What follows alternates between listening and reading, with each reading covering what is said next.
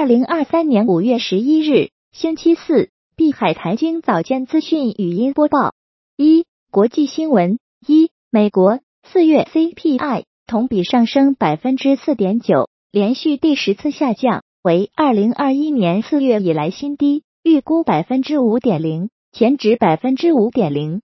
白宫称，CPI 报告的结果是进步的，债务违约是最大威胁。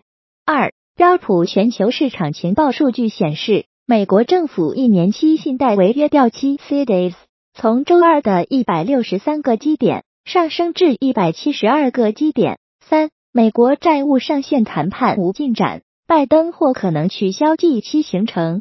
四、白宫称，债务违约是给中俄送大礼，还将导致美元计价市场波动。华尔街预言家称，美国解决不了债务问题。黄金将成为一储备资产。五、美股道指收跌百分之零点零九，报三万三千五百三十一点三三点；纳指收涨百分之一点零四，报一万两千三百零六点四四点；标普五百收涨百分之零点四五，报四千一百三十七点六四点。六、欧洲英国富时一百收跌百分之零点二九，报七千七百四十一点三三点。德国 DAX 三零收跌百分之零点三七，报一万五千八百九十六点二三点。法国 CAC 四零收跌百分之零点四九，报七千三百六十一点二零点。七黄金 COMEX 六月黄金期货收跌百分之零点二八，报两千零三十七点一零美元每盎司。八原油 WTI 六月原油期货收跌百分之零点八二。报七十二点五六美元每桶，布伦特原油期货收跌百分之一点二五，报七十六点四七美元每桶。九，德国四月 CPI 同比上升百分之七点二，预期百分之七点二零。十，据市场消息，一些欧洲央行官员开始认为可能需要在九月加息。欧洲央行管委穆勒表示，利率仍需上调，但不需要过快。一些管委认为，加息将在二零二三年结束，利率应该在二零二四年某个时候开始下降。十一，美总统拜登签署命令，五月十二日起取消赴美航班新冠疫苗接种要求。十二，韩国计划十一日正式宣布结束新冠疫情紧急状态。十三，世卫组织发言人，新冠或很长时间内都将是流行病。十四。日本财务省截至三月底，日本中央政府的国债、政府借款、政府短期证券等债务总额达到一千二百七十万亿日元，创历史新高。二、中国相关新闻：一、中国四月 CPI 同比上涨百分之零点一，前值上升百分之零点七零；四月 PPI 同比下降百分之三点六，前值下降百分之二点五。二点五月三十城房租报告出炉，平均房租为一千四百八十三元四月。北京、上海、深圳房租最高，分别为三千八百四十六元、三千六百零三元、两千九百五十八元。南昌八百五十二元房租最低。三点二一世纪经济报道称，相关部门下发通知，要求各银行控制通知存款，协定存款利率加点上限。